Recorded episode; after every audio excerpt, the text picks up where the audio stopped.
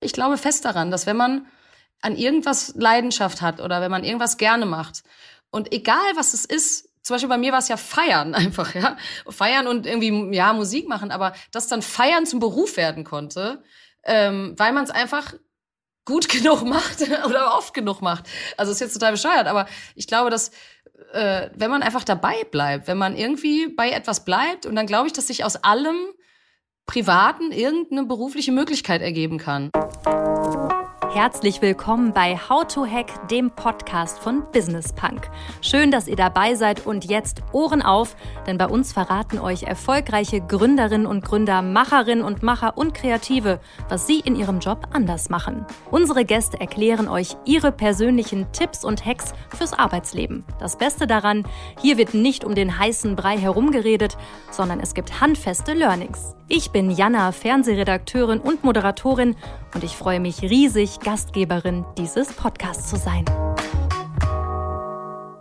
Schön, dass ihr wieder mit dabei seid. Bei uns geht es in diesem Monat um das Thema danach. Also wie sieht das Leben aus nach einer großen Entscheidung oder nach einem einschneidenden Ereignis?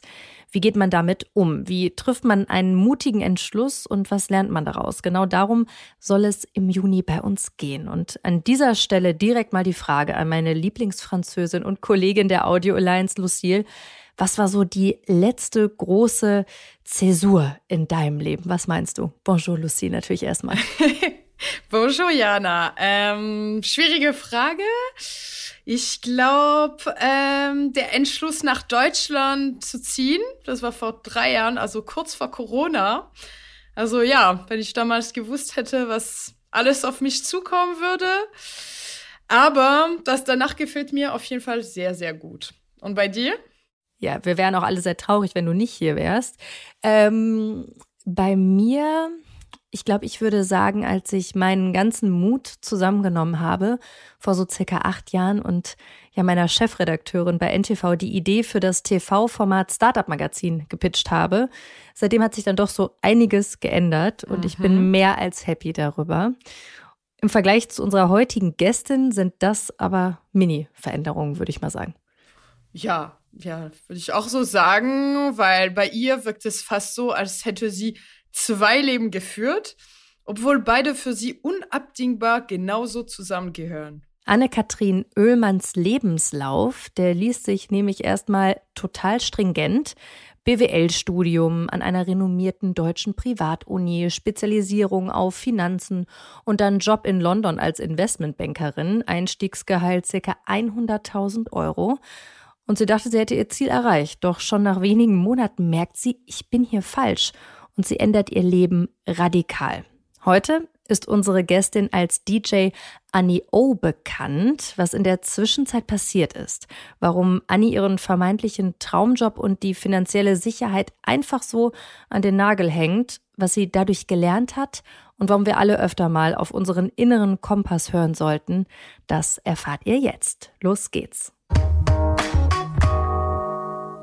Anni, es gibt ja diese eine Bildercollage von dir. Links dieses Bewerbungsfoto, das du zur Investmentbank Merrill Lynch nach London geschickt hast und rechts ein Foto von einem deiner DJ-Auftritte. Zwei komplett verschiedene Menschen sehe ich auf dem Bild. Fühlst du dich so, als hättest du eigentlich zwei komplett verschiedene Leben gelebt? Ja, ich glaube, es sind beides zwei verschiedene Selbstanteile sozusagen, nur dass im, in meiner ersten Lebenshälfte, ja, das kann man noch sagen. In meiner ersten Lebenshälfte hat, glaube ich, der eine Teil überwogen und in der zweiten Lebenshälfte, bisherigen Lebenshälfte, äh, hat dann der andere Teil überhand genommen. Ähm, ich nenne es manchmal so ein bisschen so das Kopf-Ich und das Bauch-Ich. Ähm, mhm. Man sieht es ja an den Fotos. Äh, das eine war sehr poliert, geschniegelt, Haare geglättet, Anzug. Ähm, und ja, das andere ist natürlich, habe ich natürlich auch äh, gezielt sehr äh, gegensätzlich ausgewählt, weil es da so ein ekstatischer Moment beim Auflegen war. Ähm, ich, ich glaube, ich weiß, ich, ich hoffe, ich erinnere mich richtig, welches Foto das ist, aber das ist auch, auch da, wo ich so die, die, den Arm in die Hand äh, nach oben strecke und auch ein bisschen freizügig angezogen bin. Ne? Wahrscheinlich. Ja, genau, genau. genau. Ähm, ja, genau. Das zeigt wirklich, ich denke mal, das sind zwei Extrempole, beide Bilder, ne? für beide ja. Selbstanteile, genau. Ja, und dieses Bild werden wir auch bei Business Punk auf den Instagram-Kanal nochmal hochladen, damit sich das okay. jeder anschauen kann. Anni, was ist in der Zwischenzeit passiert? Jetzt hast du es gerade schon gesagt, zwei verschiedene Pole. Was ist da passiert? Ja, also eigentlich der erste, der erste Abschnitt meines Lebens war eigentlich sehr davon geprägt, dass ich eben, ja, eigentlich dieses, dieses Kopf-Ich war. Oder wie gesagt, ich will das nicht, ich will das nicht total gegenüberstellen, weil ich, ich habe natürlich immer noch Anteile davon. Ich bin natürlich immer noch ein sehr, sehr analytischer Mensch oder sehr rationaler Mensch. Also es ist jetzt nicht so, dass ich mich komplett in eine andere Person verwandelt habe, aber es haben sich, es hat sich in mir etwas verschoben. Es haben sich in mir ja, wahrscheinlich Werte verschoben oder Wichtigkeiten verschoben. Ähm, und äh, ja, der erste Teil meines Lebens war sehr von, von Leistung geprägt, von äh, irgendwie sich beweisen wollen. Aber ich, ich sage das immer jetzt so natürlich mit Reflexion. Also es war nicht mhm. so, dass mir das so bewusst war. Es war jetzt nicht so, dass ich total der Streber war und immer so hoch hinaus und mit Ellbogen und so überhaupt nicht, sondern ähm, ich rede da eher von so einer, von so einer Art innerer von so einem inneren Kompass. Also vorher war der innere Kompass eben so, ja, auf die intellektuelle Ebene war sehr, also ich meine jetzt im Sinne von rational und schulische Leistungen mhm. und irgendwie sich da, das ist mir immer recht leicht gefallen und äh, ich habe recht früh gelernt, dass ich damit punkten kann. Also dass, äh, dass man quasi nicht nur Erwartungen erfüllen, sondern auch Erwartungen übertreffen kann. Und äh, das war so eine Art, das war so Teil meines Selbstbildes. Ähm, aber wie gesagt, ich habe darunter eigentlich gar nicht so sehr gelitten erstmal. Das war, wie gesagt, das fiel mir recht leicht. In der Schule war ich ganz gut und ähm, ich war sehr wissbegierig und habe immer gut lernen können. Also das war eigentlich war kein Problem. So, ich war aber auch nicht der Streber. Also ich war jetzt, habe jetzt nicht, das war nicht so, dass ich nur mein Leben äh, da, dem gewidmet habe. Aber ich glaube, es wird jetzt ein bisschen äh, klarer, wenn ich wenn ich jetzt weiterhin erkläre. Also ich habe dann beschlossen, BWL zu studieren in der Oberstufe und ähm, habe dann recherchiert, was es für Universitäten gibt und habe dann rausgefunden, dass es eben eine Privatuni eine, oder es gibt ja einige Privatunis, aber so zwei, drei gute und dann habe ich mir die meiner Ansicht nach beste dann gleich ausgesucht äh, und die hatte auch einen Aufnahmetest. Und das war dann sofort, ich, ich weiß nicht, wie ich das beschreiben kann, es war dann sofort, hat mich sofort gereizt. Das war so, oh wow, oh, Aufnahmetest und so, ah ja, das will ich mir, also das, ja, und dann äh, habe ich mich ganz klar dann einfach auch nur da beworben, also nur, nur bei der einen. Ähm, habe dann den Test gemacht und wurde dann halt angenommen. Und dann war das halt ganz klar. Dann, äh, aber ich muss auch sagen, den Test habe ich eigentlich eher mit so einem entspannten Gefühl gemacht. Das war so, ja, schauen wir mal. Ich lasse jetzt mal so ein bisschen das Schicksal entscheiden. Wenn nicht, kann ich ja noch woanders studieren. Aber ähm, also es war nicht verbissen, aber es war schon, es war hat mich sehr gereizt. So, ja, und sobald man dann da angenommen ist, ist man automatisch in einer bestimmten Blase, weil dann wird man da wirklich, es ist ein sehr, sehr anspruchsvolles Studium, äh, was weiß ich, vier Praktika, zweimal ins Ausland und äh, also man wird sehr, sehr gut auf ein stressiges Managerleben vorbereitet. Und natürlich lernt man auch schon, dass ähm, die Unternehmen, die kommen an die Uni und werben um uns, ne, um uns Studenten. Mhm. Das ist ein mhm. völlig, so geht man in die Welt, ne? So geht man dann in die Arbeitswelt. Ähm, das ist natürlich ein ganz, man ist dann einfach in so einer, ja, in so einer Blase irgendwie. Und dann ähm, ist es so üblich, dass man sich in der Regel für eine von drei Sachen entscheidet, nämlich entweder Unternehmensberatung, Investmentbanking oder Unternehmertum, so mhm. ungefähr. Ich sage das jetzt ein bisschen zugespitzt. Und ja, ich habe mich einfach auf Finanzen spezialisiert. Auch das war eher so, ich dachte ursprünglich eher, dass ich vielleicht eher in die Unternehmensberatungsschiene gehen würde, aber irgendwie, weiß ich auch nicht, habe ich mich dann doch auf Finanzen spezialisiert. Ja, und dann führt so eins zum anderen. Dann ist man so, dann, man hat alle Möglichkeiten offen und dann rollt man einfach so mit. Das ist dann wie so eine, ja, wie so ein Schneeballeffekt. Und dann äh, habe ich mich dann ja bei einer Investmentbank beworben, habe da das bei Merrill Lynch in London auch noch irgendwie wollte ich gerne ins Ausland, habe da das Praktikum gemacht und dann ja und dann wenn man sich nicht blöd anstellt, kriegt man halt auch dann einen Arbeitsvertrag direkt danach und dann habe ich halt für das Jahr später, also für ich habe ein Jahr vor meinem Diplom war das damals noch ähm, äh, ein Jahr vorher das Praktikum gemacht und dann habe ich für das Jahr danach schon den Arbeitsvertrag bekommen und ähm, also hatte schon ein Jahr noch Uni und hatte schon den äh, Job in der Tasche. Und das ist natürlich, ja, wie soll ich sagen, es hat mich auch total beflügelt. Ich war total stolz. Also ich war total. Ähm, ja klar, Einstiegsgehalt, was habe ich gelesen? 100.000 Euro? Wie ja, alt warst du? Ich war 22 ähm, ja, und also, also man muss sagen, bitte, ne? Ja, man mhm. muss, ich muss dazu sagen, dass, ähm, das Einstiegsgehalt war die Hälfte und dann kriegt man aber die Hälfte noch als Bonus. Das war aber eigentlich ein mhm. garantierter mhm. Bonus, von daher äh, genau. Also das sind so die Zahlen, mit denen man dann umgeht, aber die jetzt natürlich auch gar nicht so umwerfen, weil man ja schon so so ein bisschen in Watte gepackt wird. Ne? Man, weiß, man, man, man merkt ja schon, dass man so, man hat, all, man denkt, man hat alle Möglichkeiten offen. Ne? Also das ist jetzt gar nicht so was. Ich muss auch betonen, es ging mir auch nie ums Geld. Das muss ich ganz klar sagen. Interessanterweise. Sondern? Das, das ist, glaube ich, auch ein Grund, warum ich, äh, wie wir ja gleich hören werden, auch ziemlich schnell wieder aufhören konnte. Ähm, nee, mir ging es nie um, ums Geld. Mir ging es wirklich immer irgendwie darum, also einerseits ich glaube, ich war wie, das war wie so ein Selbstläufer. Es gab immer noch was Neues zu erreichen, immer noch was Höheres. Ah, Privatuni. Ah ja, okay, dann ist man da drin. Ah, dann das und dann immer weiter und immer weiter. Und das ist irgendwie so ein, das ist wie so ein Sog. Also man denkt da gar nicht drüber nach. Man geht einfach bis zum äußersten Ziel dann irgendwie weiter.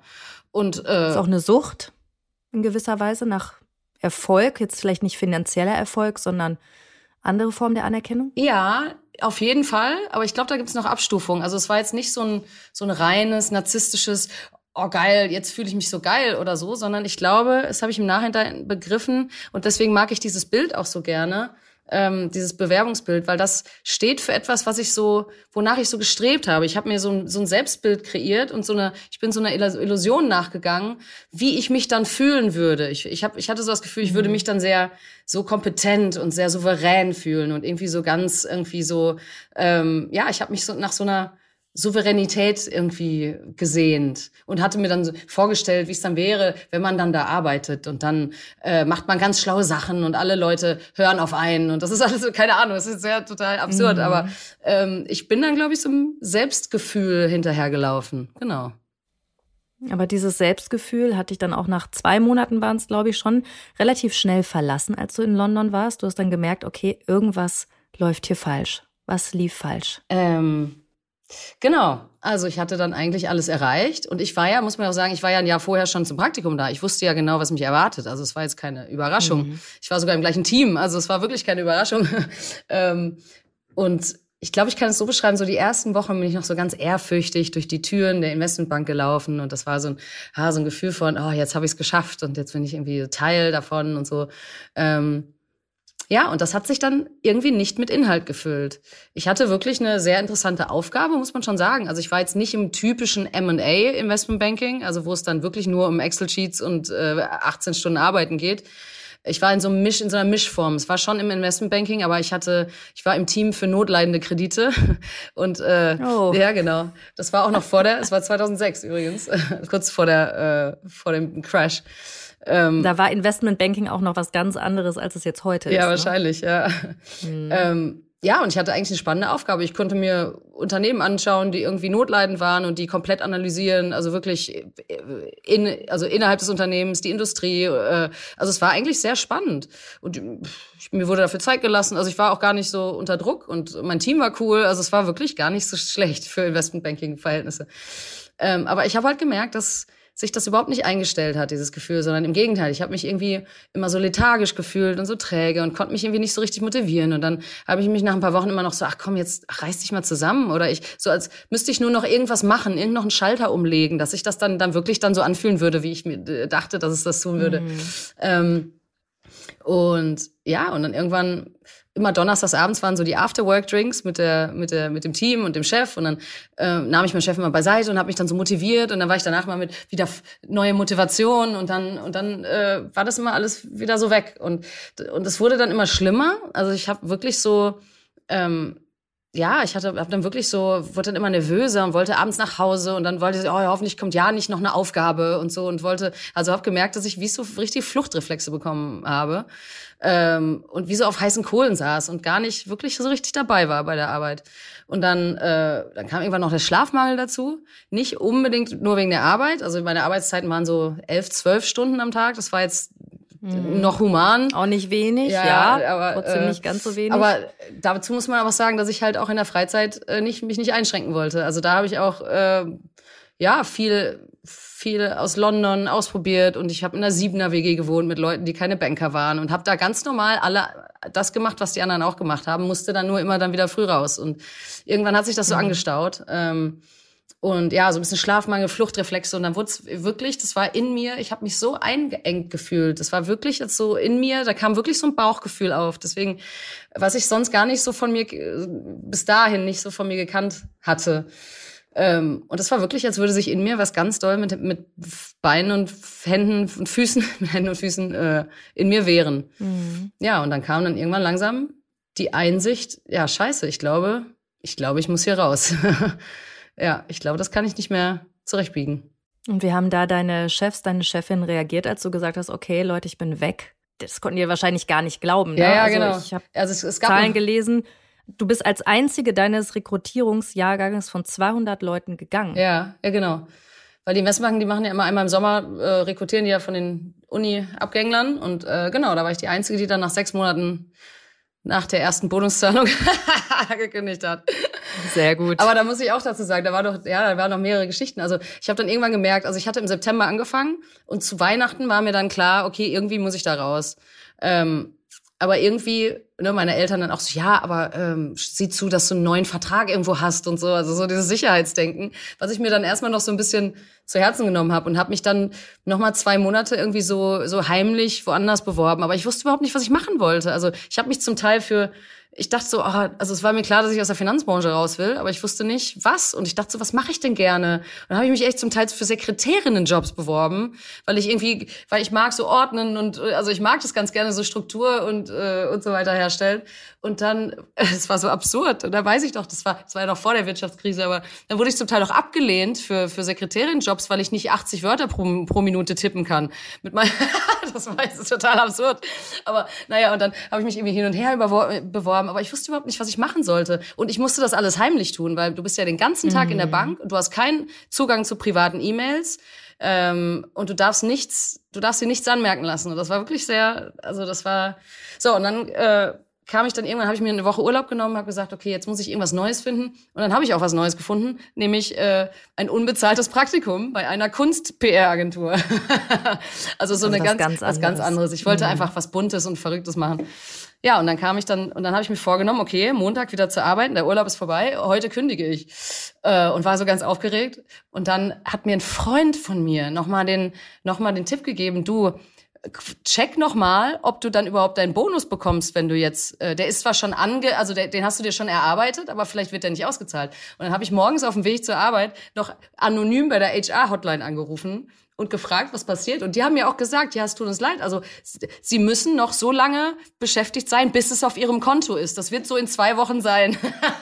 mm, und ich so sehr Scheiße. gut, dass du das gemacht ja, ja, genau. hast. Ja. Also es ist ja so eine Kleinigkeit. Und dann habe ich tatsächlich noch zwei Wochen gewartet. Und aber das war mir, es, war mir eigentlich wirklich egal. Ich hätte es auch so gemacht. Aber dann, mm. wenn dir gesagt wird, zwei Wochen noch und dann ist es auf dem Konto, dann denke ich so, ja, okay, dann kann ich auch noch zwei Wochen warten. Weil es hat mir natürlich schon die Zeit danach erleichtert, also da ein bisschen mehr Geld auf dem Konto zu haben. Aber aber es waren wirklich zwei. Es hört sich jetzt absurd an. Das sind nur zwei Wochen, aber das war wirklich schwierige Wochen, weil ich ja voll eigentlich ja nur was gespielt habe, ne? Oder weil ich ja schon wusste, ich werde dann mhm. kündigen und dann habe ich halt am Tag der, des Bonuszahltages habe ich dann gekündigt. Ich meine, das machen viele, glaube ich, aber ähm, das nennt man doch heutzutage, wie heißt das nochmal, Quiet Quitting Quiet oder quitting, irgendwie. Ja, ja, genau. Genau. Äh, das war dann zu, Warst du Vorreiter? Genau, aber meine Chefs äh, hat es ja gefragt, meine Chefs, die waren, die waren überrascht, aber die waren total cool. Also die waren so, ja, okay, aber ich, es war auch klar, dass ich ja nicht zu einer anderen Bank gehe. Das war ja ganz, ganz wichtig, weil sonst wird man ja sofort daraus gekickt. Ne? Ähm, und dann äh, habe ich denen erzählt, ja, es ist halt irgendwie nichts für mich und ich mache jetzt was Kreatives. Genau. ich habe bei ein Zitat habe ich gelesen, dass einer deiner Chefs zu dir gesagt hat: "But look at all your colleagues; they earn so much money. Mhm. Why don't you stay a few years and then buy your own art gallery?" Das zum Thema Job in der Kunstgalerie. Und dann ist dir was klar geworden, nämlich was, was da falsch läuft, oder? ähm, dazu muss ich sagen, das war nicht mein direkter Chef, sondern es war mein Chef, Chef, Chef. Chef, Chef. Also genau. das war wirklich äh, äh, einer der, ja, der hatte sehr tausend Leute unter sich oder so. Aber das hatte sich dann rumgesprochen, weil es so, der, der konnte es überhaupt nicht verstehen, dass ich nach sechs Monaten kündigen würde. Deswegen hat er, hat er, hat er mich zu sich gerufen. Das war sehr lustig. Genau, und dann hat er halt genau das gesagt, nämlich ähm, die erste erste Frage es liegt liegt's am Geld, weil das können wir klären, ne?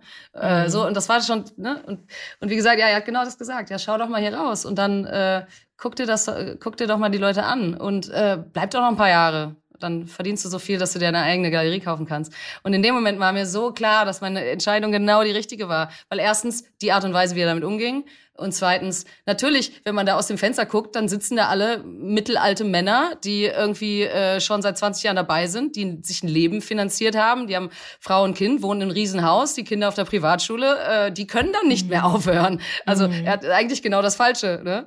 Ähm, äh, ja, ja, egal. Auf jeden Fall war mir dann klar, geil, okay, ich bin hier raus. Was würdest du denn Leuten raten, die das jetzt hier hören und sagen, okay, ich bin in einer ähnlichen Situation. Ich bin auch an einem Job oder in einem Punkt, wo ich irgendwie stuck bin und ich fühle das nicht. Was macht man? Gehen oder bleiben? Hm. Du, ehrlich gesagt, kann ich das, will ich, möchte ich das gar nicht pauschal sagen, weil bei mir, ich glaube, man muss es, der Leidensdruck muss erstens groß genug sein, ähm, weil ich glaube, es gibt einige Menschen, die nicht zufrieden sind, aber die der, wo der Leidensdruck trotzdem noch nicht groß genug ist, dass es dann doch irgendwie noch okay ist. Und ich mhm. glaube, das Allerwichtigste ist, dass man eine Altern nicht Alternative. Ich hatte ja, die Alternative war bei mir ja witzlos. Also das war ja, diese, dieses Praktikum war ja egal, aber man braucht ein Gefühl, dass das, das, was auf einen wartet, besser ist als das, was man hinter sich lässt. Bei mir war es einfach die Freiheit. Es war die Freiheit. Es war nicht der neue Job. Und ich habe mich so auf die Freiheit gefreut. Ich war so erleichtert, ähm, dass alles andere wirklich nebensächlich war. Und ich glaube, oder von dem, was ich von einigen Leuten gehört habe, ist, dass einige Angst vor diesem neuen Schritt haben oder vor dem, was auf sie wartet. Vielleicht haben sie nicht genug Zuversicht oder nicht zu. Ähm, äh, ja, ich weiß es nicht. Auf jeden Fall war der Wert der Freiheit für mich so hoch, dass oh, das, das ganze Geld, die ganze Sicherheit war mir nicht wichtig genug. Und das ist aber für jeden unterschiedlich. Also wenn jemand mehr Sicherheit braucht, dann finde ich, dann sage ich, bleib in dem Job. Also das würde ich jetzt nicht jedem raten, da äh, so einen Schritt zu machen. Mhm, also ich glaube, man du, fühlt es. Ja. ja, du an deiner Stelle, du warst jetzt da in London, in einer der teuersten Städte der Welt und dann mit einem neuen unbezahlten Praktikum. Mhm. Hast ein bisschen mhm. Geld auf der hohe Kante gehabt, von deinem Bonus noch. Was ist danach passiert? Also jetzt haben wir zurückgeguckt. Okay, was ist nach dieser Entscheidung, ich höre auf bei der Bank, passiert? Ja, also ich glaube, das, das Entscheidende war wirklich diese unglaubliche innerliche Befreiung. Also es war wie, als hätte sich so ein Korsett gelöst. Ähm, und ich war so voller Lebenshunger einfach. Also ich habe dann dieses Praktikum gemacht und dann ein bisschen da äh, in der PR-Agentur gearbeitet. Aber das, da habe ich auch schnell gemerkt, da habe ich dann im Endeffekt fast genauso viele Stunden gearbeitet, aber natürlich für viel weniger Geld. Das war vom Inhalt natürlich viel spannender, weil es war so die Kunden der Agentur waren halt so Kunstgalerien und Theater und, und Ausstellungen und so. Das war natürlich, da habe ich natürlich viel so kulturelles Leben mitbekommen. Das war natürlich mal schon mal was ganz anderes.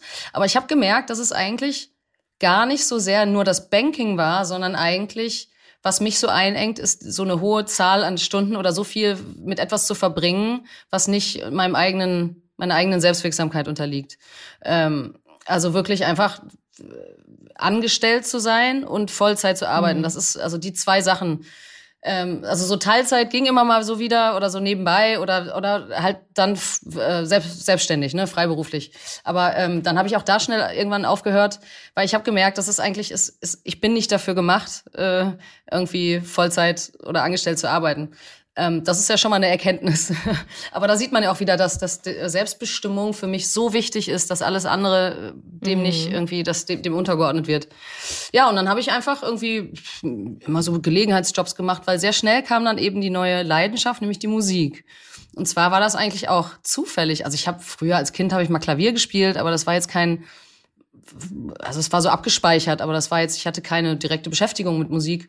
Und in London habe ich halt eigentlich erst so richtig so Live-Musik kennengelernt. Also ich bin dann immer mit meinen Freunden dann irgendwie in den Pub gegangen und dann ist ja überall Indie, also die heißen Indie-Rock-Zeiten so und überall an jeder Ecke spielen ja irgendwelche Bands mit langen Haaren und äh, und äh, ja und dann hab mich das habe ich das so aufgesogen und irgendwann habe ich dann mhm. bemerkt, dass ich voll fasziniert immer nur die Schlagzeuge anstarre und dann habe ich so gedacht, da hatte ich so einen, so einen Glühbirnen-Moment und dachte so, ach krass, ja geil, ich lerne einfach Schlagzeug. Einfach so. Ja, einfach so, genau.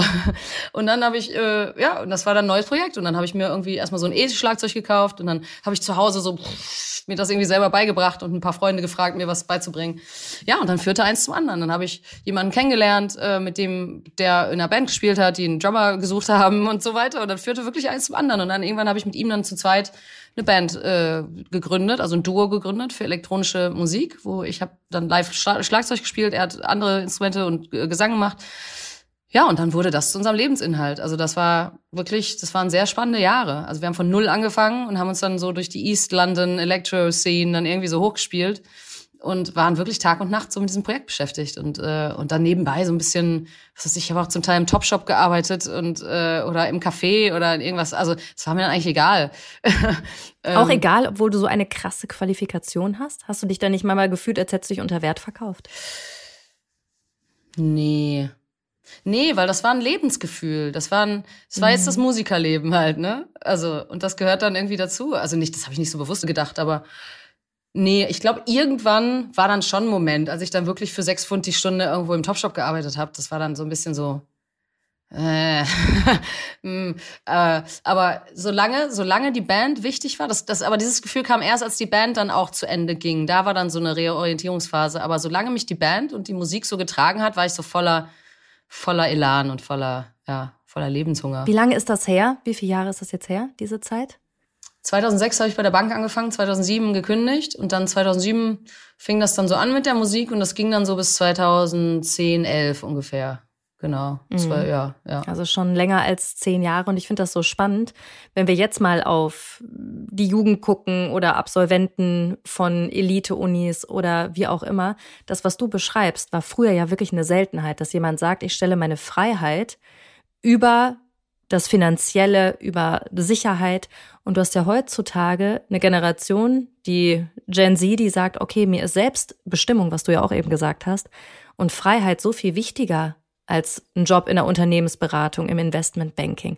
Würdest du sagen, du warst vielleicht einfach schon eine Vorreiterin, der der Zeit ein bisschen voraus?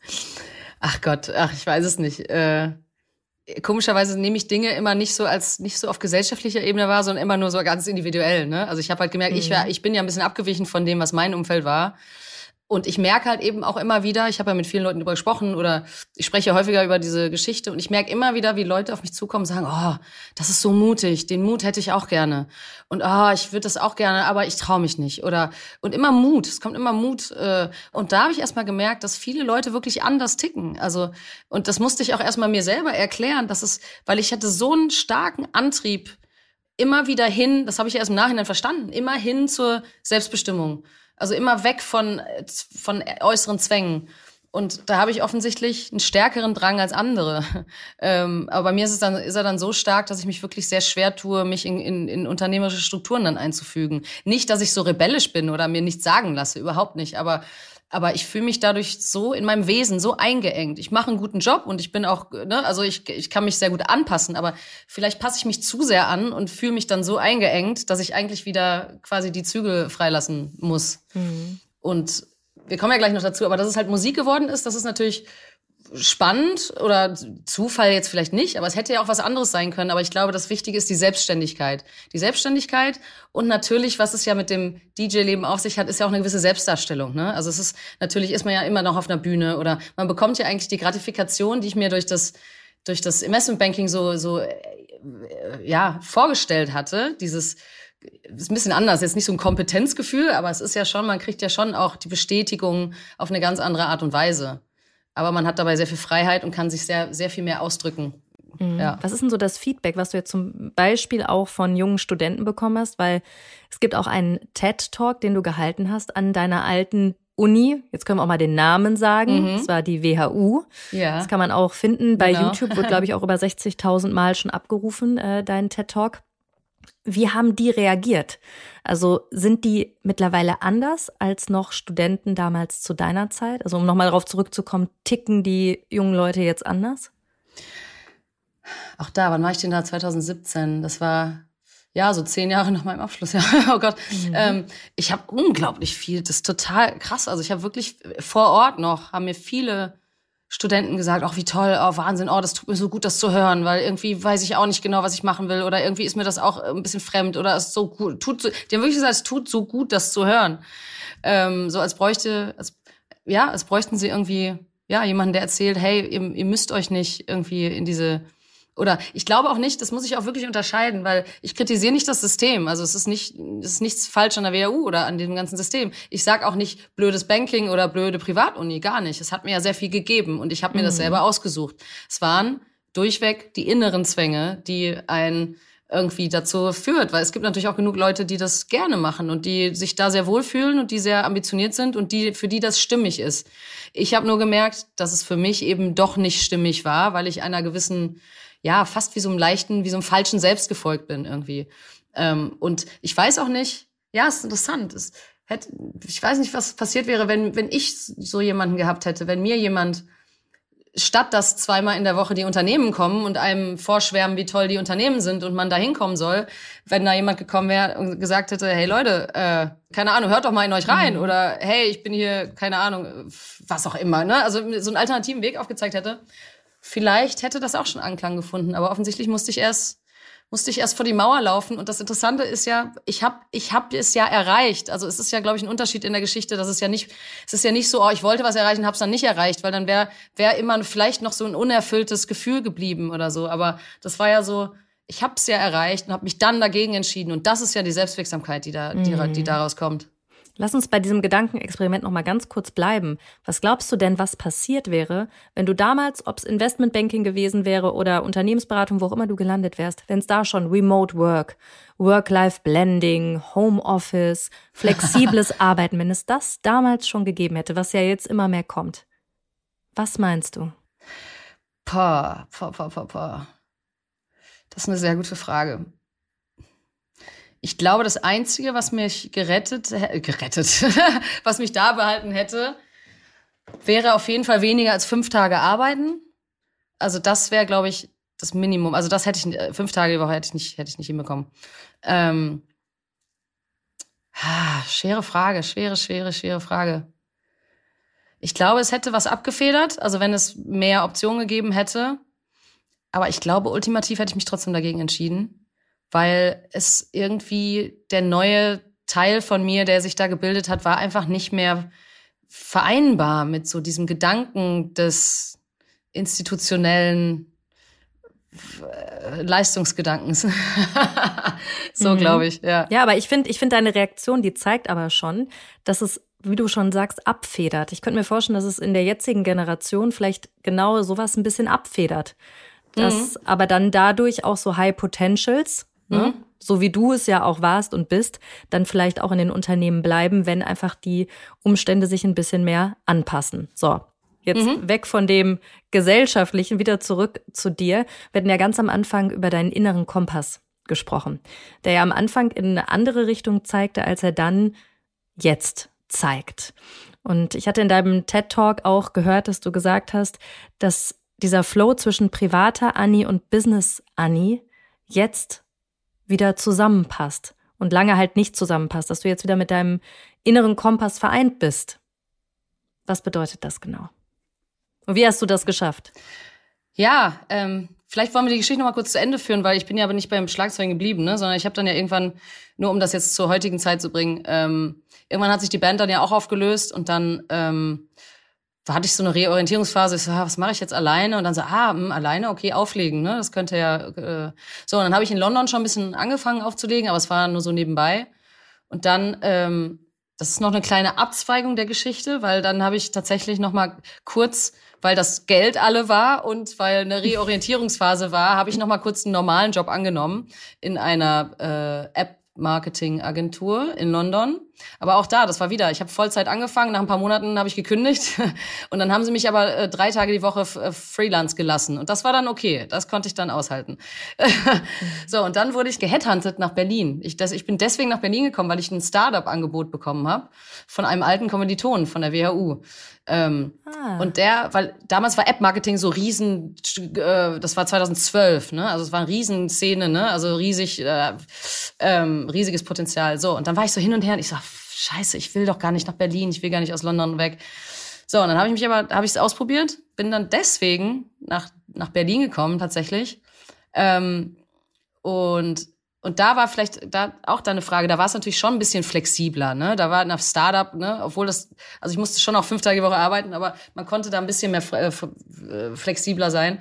Aber auch da, auch da habe ich gemerkt, es, es, es hat auch dann hat dann auch nicht funktioniert. Aber das lag jetzt nicht nur an mir, sondern Innerer auch Kompass. Ja, genau. Aber es lag jetzt nicht nur an mir, sondern auch an, weil da ja einiges nicht ganz so gut lief in dem Startup. Aber anyway, es ist zweimal passiert, dass ich aus Kopfgründen in eine andere Stadt gegangen bin, nämlich aus London zum Banking nach Berlin für das Startup. Und sobald ich in dieser Stadt war, hat sich dann mein Bauch ich ausgebreitet, weil sobald ich Fuß nach in Berlin gesetzt habe, habe ich natürlich nur gefeiert. also habe ich mir das Nachtleben zu eigen gemacht.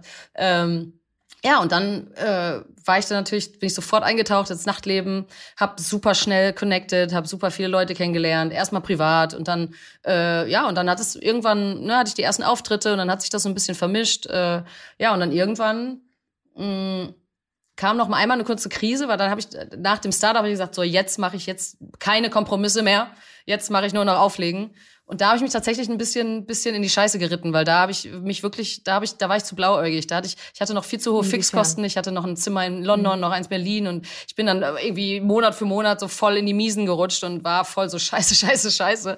Und da, das war noch mal eine harte Zeit, weil da habe ich mich, da war ich ein bisschen zu vorschnell äh, oder ein bisschen zu, ja, ein bisschen zu naiv vielleicht. Ähm, da musste ich mich da wieder mit tausend Nebenjobs irgendwie rauskämpfen. Aber ich bin dabei geblieben und das Wichtige ist, dass es dann, ja, seit 2015 hat so ein Turning Point gehabt, wo ich dann wirklich ja vom Auflegen leben kann. Also jetzt seit acht Jahren schon. Ja, es ist echt. Das war natürlich, das ist natürlich ein toller Schritt, wenn man dann nichts mehr nebenbei machen muss, sondern wirklich nur davon leben kann.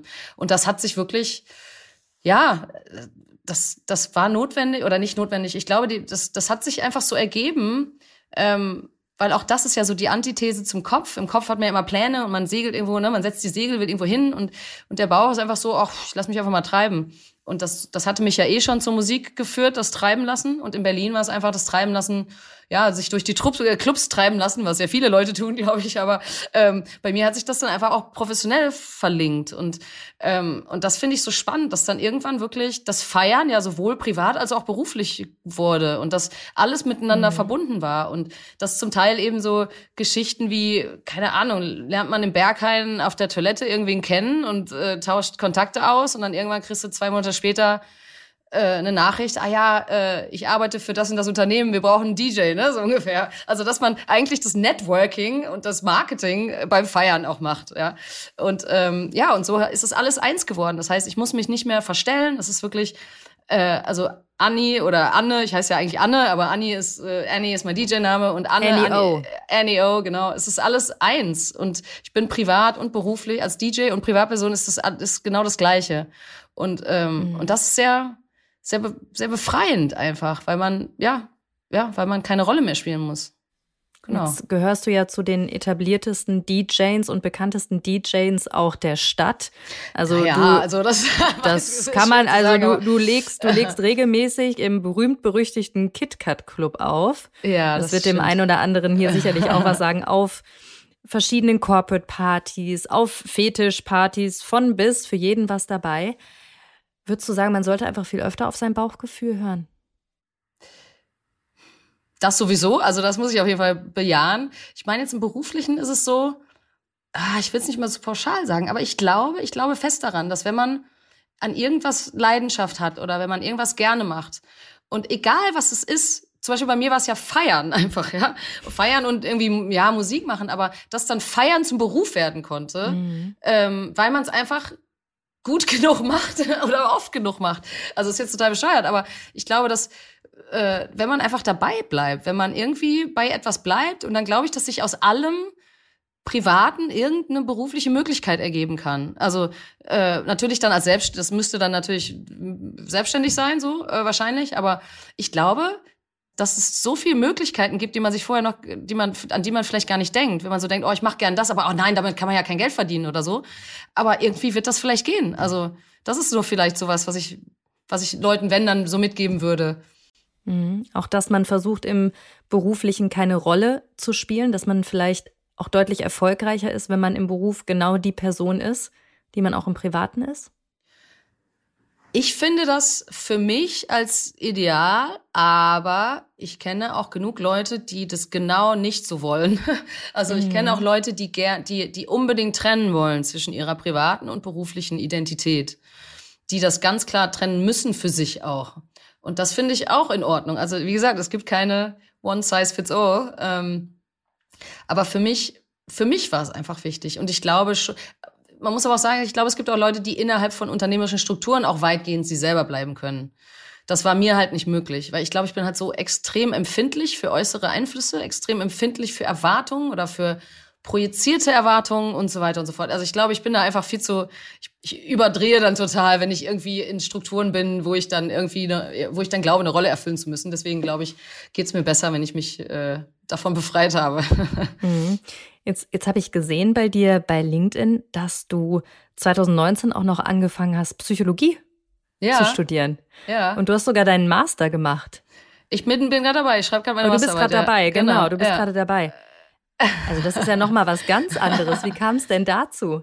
Ja, das ist auch, auch, auch spannend, weil das ist jetzt gerade so ein drittes, so ein dritter Weg, der sich auftut.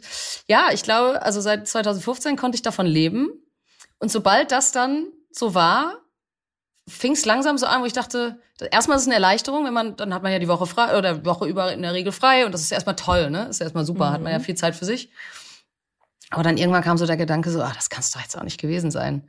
Irgendwie, oh, die, die Gehirnzellen beim Feiern irgendwie nur an, also das ist ja, ist ja nicht genug äh, irgendwie so, ne? Ähm, da verliert man sie eher. Vielleicht sollte, vielleicht sollte man sie irgendwie noch mal aufhalten oder so. Nein, aber ich habe mir dann einfach nebenbei, ich habe erstmal so angefangen an der Fernuni nebenbei Psychologie zu studieren, weil mich das wirklich sehr interessiert hat, eigentlich schon immer. Vielleicht merkt man ja auch, also ich habe ja auch sehr viel reflektiert über über die inneren Prozesse, warum das alles so passiert ist mhm. und und ähm, habe mir sehr viel Gedanken darüber gemacht und es war für mich, ja, es ist natürlich auch interessant zu sehen, warum bin ich meiner eigenen Illusion verfallen. Ne? Also ich hatte schon immer eine große Affinität zu Psychologie und ähm, und zusammen inneren Zusammenhängen und äh, ja, habe ich einfach mal so nebenbei angefangen. Und dann kam ja Corona und äh, da konnte ich ja lange Zeiten gar nicht arbeiten und ähm, was ich aber auch da ist jeder unterschiedlich, was mich auch was ich sehr schön fand. Also ich fand die Pause total gut und habe in der Pause dann einfach mich ins Studium geschmissen. Das war dann total gut, dass ich das als ja zweites Standbein ja nicht, ich habe ja kein Geld verdient, aber ja, und dann habe ich einfach in Corona-Zeiten irgendwie mich mit ganz vielen Kursen beschäftigt und habe dann so schnell aufgeholt, dass ich dann ähm, ja, dass ich dann schon den Master anfangen konnte. Ich bin dann in Berlin jetzt an, an einer, nicht an einer staatlichen, sondern auch an einer privaten Uni wieder, weil ich ähm, weil ich mich für Psychoanalyse interessiere und das ist eine psychoanalytische Universität. Ähm, genau, und dann ging das alles plötzlich so schnell. Jetzt habe ich die letzten zwei Jahre nebenbei, jetzt ja schon wieder mit vollem Auflegen, aber nebenbei noch Vollzeit zu studiert an einer Präsenzuni. Und äh, ja, es hat aber ganz gut geklappt und jetzt schreibe ich meine Masterarbeit. Und äh, ja, ist irgendwie auch Wahnsinn, dass das jetzt so schnell ging. Hut ab. Also du hast echt ein, ein Leben von äh, gefühlt fünf Menschen gleichzeitig gelebt. Und jetzt machen wir einen harten Cut an dieser Stelle, denn äh, wir kommen zu unserem Spiel. Oho. Und das ja. heißt Business Bullshit. Kannst du dir was drunter vorstellen? Ich bin gespannt. Ich kenne natürlich aus meinen alten Zeiten noch Bullshit-Bingo, aber äh, von Unternehmensberater-Meetings. ja, so ähnlich wird das jetzt hier auch. Aber äh, so ähnlich. Also ich habe hier in meiner Hand, wir sind uns ja digital zugeschaltet, deswegen ziehe ich für dich so eine kleine schwarze Tasche. Und hier sind so schöne Wörter drin, so richtig typische Business-Bullshit-Wörter, die man auch in Meetings hört. Die wirst du bestimmt auch im Investment-Banking öfter mal gehört haben. Jetzt bitte ich dich einmal Stopp zu sagen, damit ich hier mal was rausziehe. Und stopp.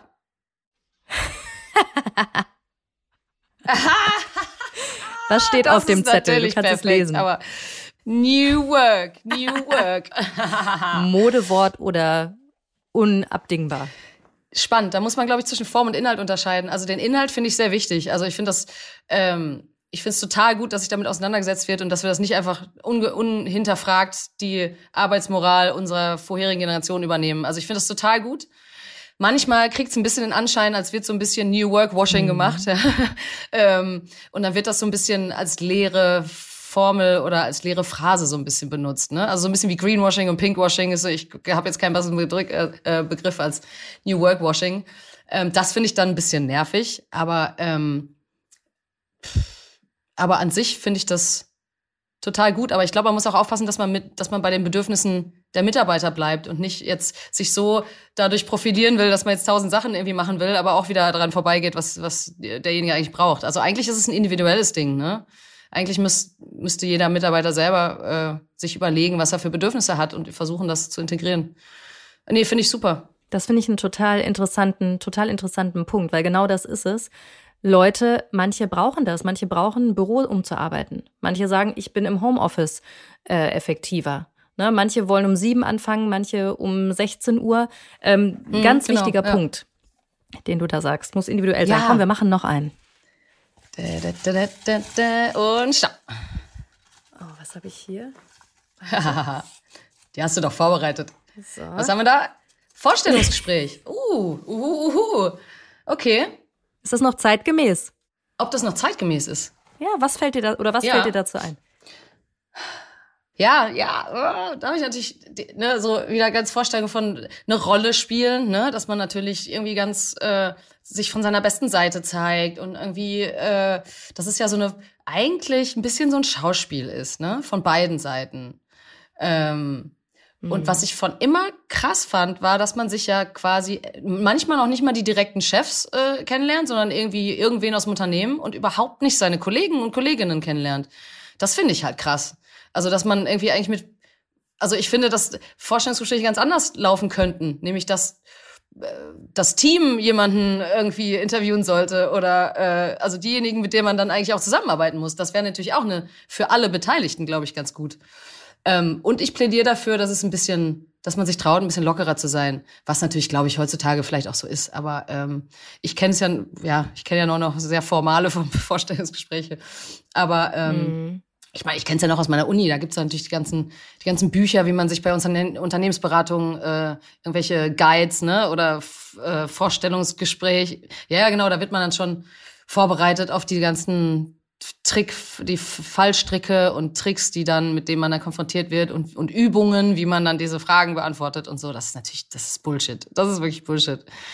Ähm, genau. Mhm. Vielleicht sollte man auch einfach mit jemandem einen trinken gehen und dann wäre das, äh, glaube ich, authentischer. Oder eine Runde feiern gehen und zwar genau, genau. dann, wenn du auflegst.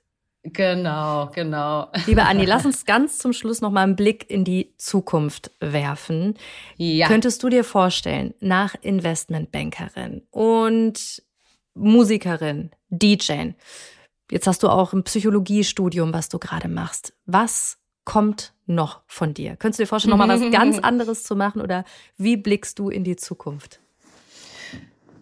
Ich glaube im Moment, also ich werde auf jeden Fall noch eine Weile weiter auflegen, weil das ist irgendwie, das ist total, passt total gut ins Leben so. Ähm, Im Moment werde ich tatsächlich die Psychologieschiene weitermachen. Also ich denke tatsächlich drüber nach, die noch eine Therapeutenausbildung zu machen und dann in einigen Jahren therapeutisch tätig zu sein. genau, ja. Aber das ist noch weit weg, also es wird noch viele Jahre dauern, aber ähm, das ist im Moment der Plan. Wie sich das dann, aber auch da, zum Beispiel kann es ja auch sein, dass sich Musik und Psychologie irgendwie verbinden. Ich weiß es noch nicht. Es kann ja irgendwie auch sein.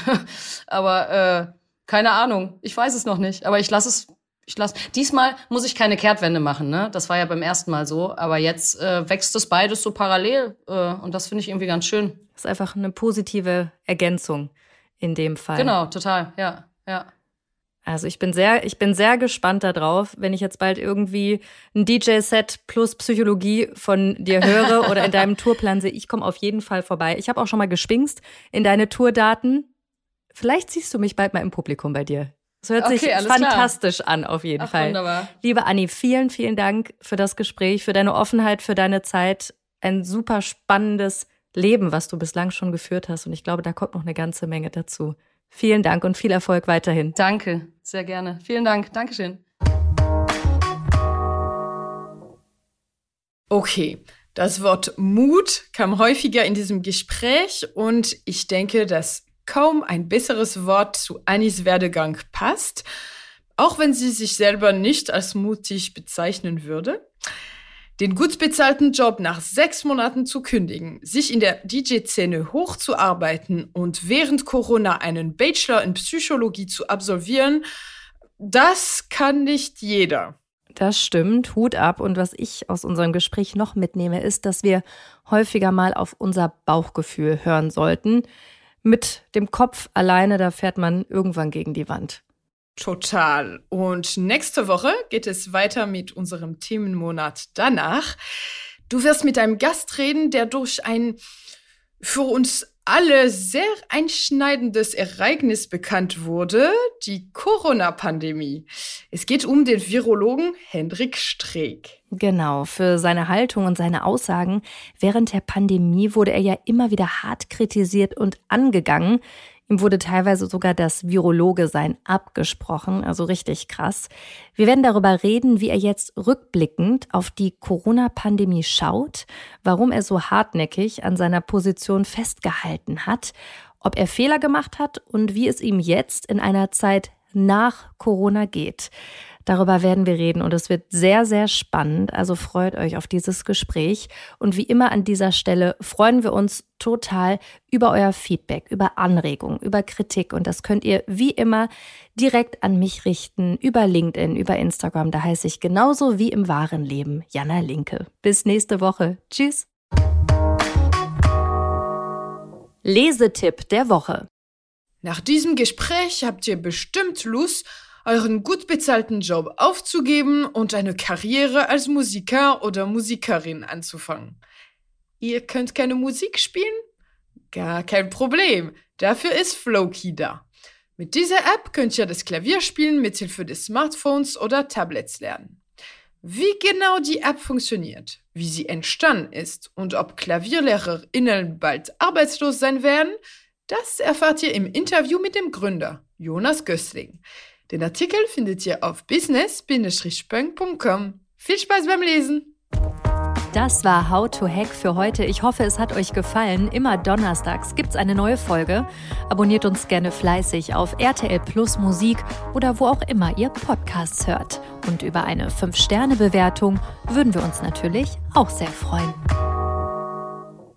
How to Hack ist eine Produktion der Audio Alliance. Host Jana Linke. Redaktionelle Mitarbeit Lucille Garnier und Nicole Plich. Audioproduktion Lia Wittfeld.